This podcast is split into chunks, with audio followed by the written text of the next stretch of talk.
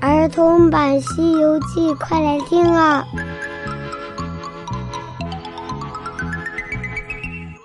小朋友好，我是永桥姐姐，咱们继续讲《西游记》的故事。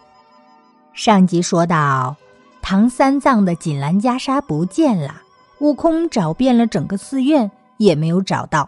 最后，他得知在离这里大约二十里地的地方有一个黑风山。黑风山上住着一只妖怪，他觉得袈裟一定是被妖怪偷走了，于是他一个筋斗就去黑风山了。悟空往筋斗云上一跳，吓得观音院大小的和尚、信童、道人等一个个的朝天礼拜：“爷爷啊，爷爷啊，原来是天上的神仙下凡了。”都怪我们那老不死的金池长老，想要别人的东西，反倒害死自己。三藏上前一步说道：“各位快快请起，不必再恨了。我那徒弟已经去找袈裟了，找到就不会有什么事了。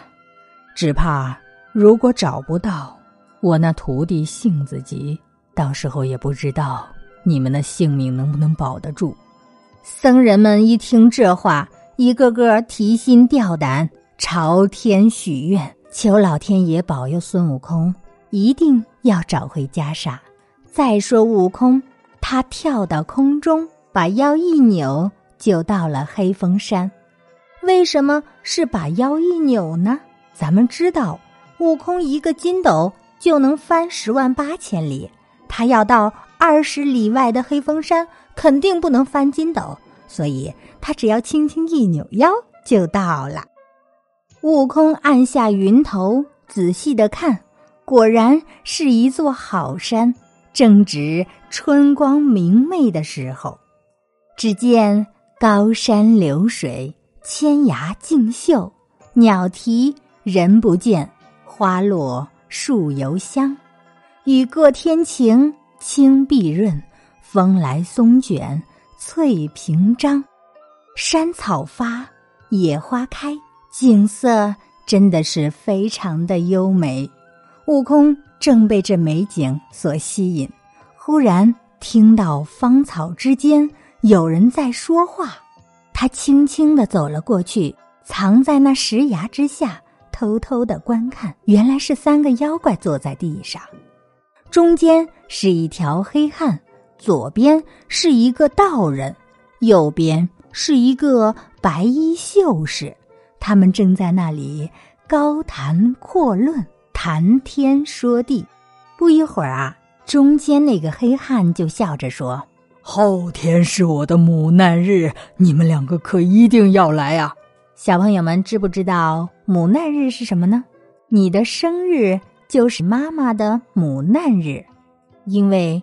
要生下来一个孩子是非常艰难的，在古代的时候，医术又没有那么发达，所以呀，有很多的母亲为了生孩子都命丧黄泉了。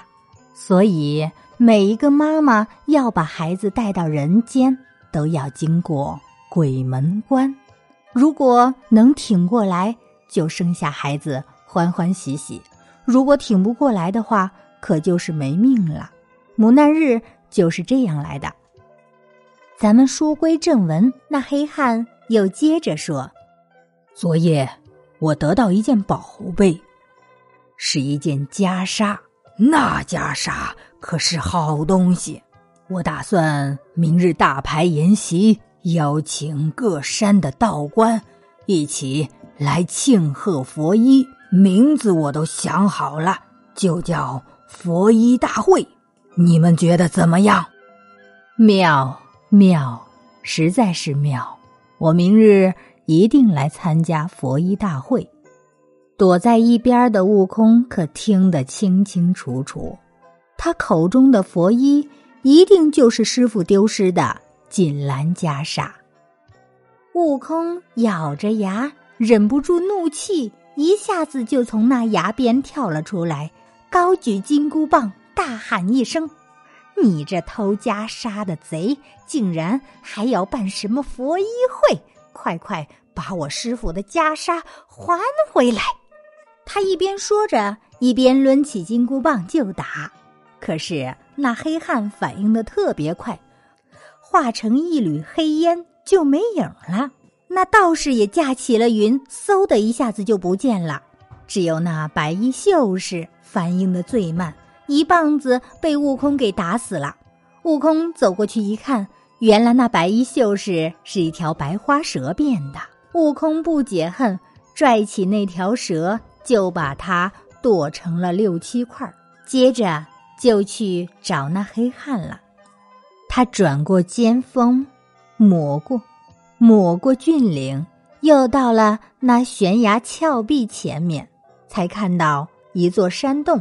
山洞的洞口有两扇石门，石门紧闭，门上面还有一块木牌，木牌上写着“黑风山”。黑风洞，没错，就是这里了。悟空大喊一声：“开门！开门！快开门！”里面把门的小妖怪听到喊声，打开门走了出来，问道：“你是何人？竟然在我们仙洞的门口大吵大闹，是不是不想活啦？”“好你个小妖怪，这是什么地方？你又是什么东西？竟然……”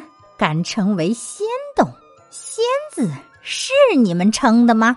快点回去告诉里面那黑汉，把我师傅的袈裟还给我，我就饶他性命；要不然，我把你的洞给铲平。小妖怪听完，急忙跑回洞里，报告报告大王，佛衣会做不成了，门外有一个毛脸雷公的和尚来讨要袈裟呢。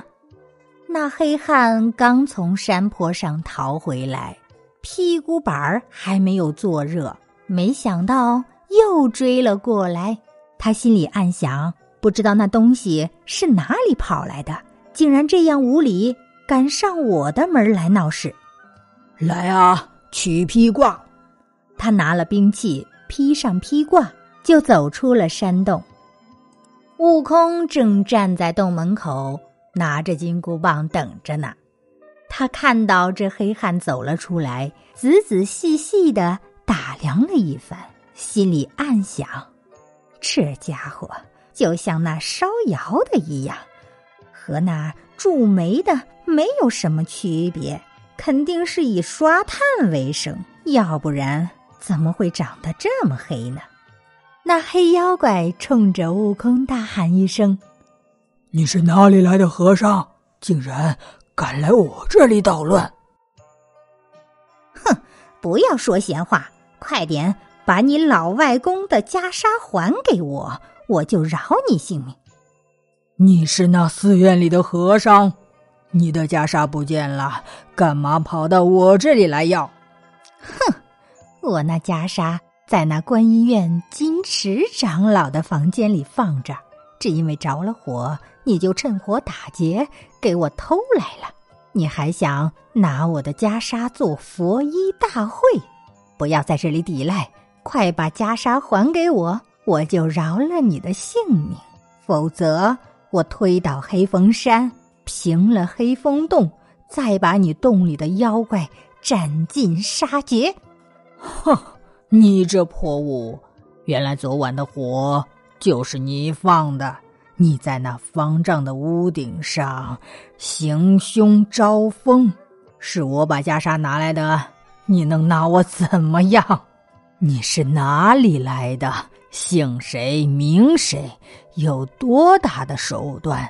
竟然敢在我的面前海口浪言！哼，是你不认得你孙外公呢。你老外公乃是大唐上国驾前玉帝三藏法师之徒，我姓孙，名悟空行者。你要是问俺老孙有什么本事，我怕我说出来把你吓得魂飞魄散。哦，我不曾会你，我不知道你有什么手段，说来听听。我儿子，你站稳，仔细听好了。我自小神通手段高，随风变化成英雄，养性修真熬日月，跳出轮回把命逃。一点诚心曾访道，灵台山上采药苗。那山有个老仙长，寿年十万八千高。老孙拜他为师傅，指我长生路一条。他说身内有丹药，外边采取枉徒劳。得传大品天仙诀，若无根本实难熬。回光内照凝心坐。身中日月看离焦，万事不思全寡欲，六根清净体坚牢。返老还童容易得，超凡入圣路飞遥。三年无漏成仙体，不同俗辈受煎熬。十洲三岛环游戏，海角天涯转一遭。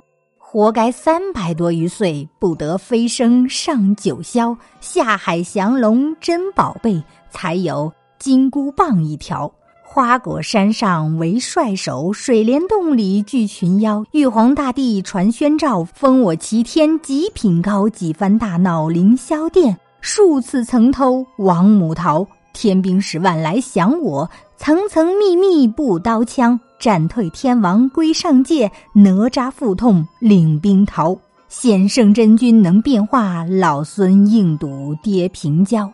佛祖观音同玉帝，南天门上看降妖，却被老君助一阵。二郎擒我到天曹，将身绑在降妖柱，即命神兵把手削。刀砍锤敲不得坏，又叫雷打火来烧。老孙其实有手段，全然不怕半分毫。送在老君炉里炼，六丁神火慢煎熬。日满开炉我跳出，手持铁棒绕天跑，纵横到处无遮挡。三十三天闹一遭，我佛如来施法力，五行山下压老妖，整整压该五百载。幸逢三藏出唐朝。吾今博正西方去，转上雷音见玉毫。你去乾坤四海问一问，我是历代驰名第一妖。还别说，悟空的文才还是挺不错的，他居然把自己的生平编成了这样一首诗。那妖怪听完，不但没有害怕，反而笑了起来，哈哈哈哈！你原来就是那闹天宫的弼马温，悟空最讨厌别人叫他弼马温了。他听到这样的话，心中大怒，骂道：“你这妖怪，偷了袈裟不还，倒伤你老爷！不要走，看棍！”那黑汉一侧身，躲过了悟空的金箍棒，拿着他的兵器就迎了上来。这个妖怪还真有两下子。和悟空一打就打了一上午，红日当空，那黑汉举起枪架住悟空的金箍棒，说道：“孙行者，我们两个暂时歇一会儿，我有点饿了，要回去吃点东西。”你这妖怪是不是条汉子？才刚过半天就要吃东西？俺老孙在五指山底下压着，整整压了五百年。也没有吃过饭，你别走，把袈裟还给我，我就让你回去吃饭。悟空的话还没有说完，那个妖怪已经闪进了洞里，洞门紧闭，任悟空怎么喊，他也不开门了。那么接下来又会发生怎样的故事呢？咱们下集接着讲。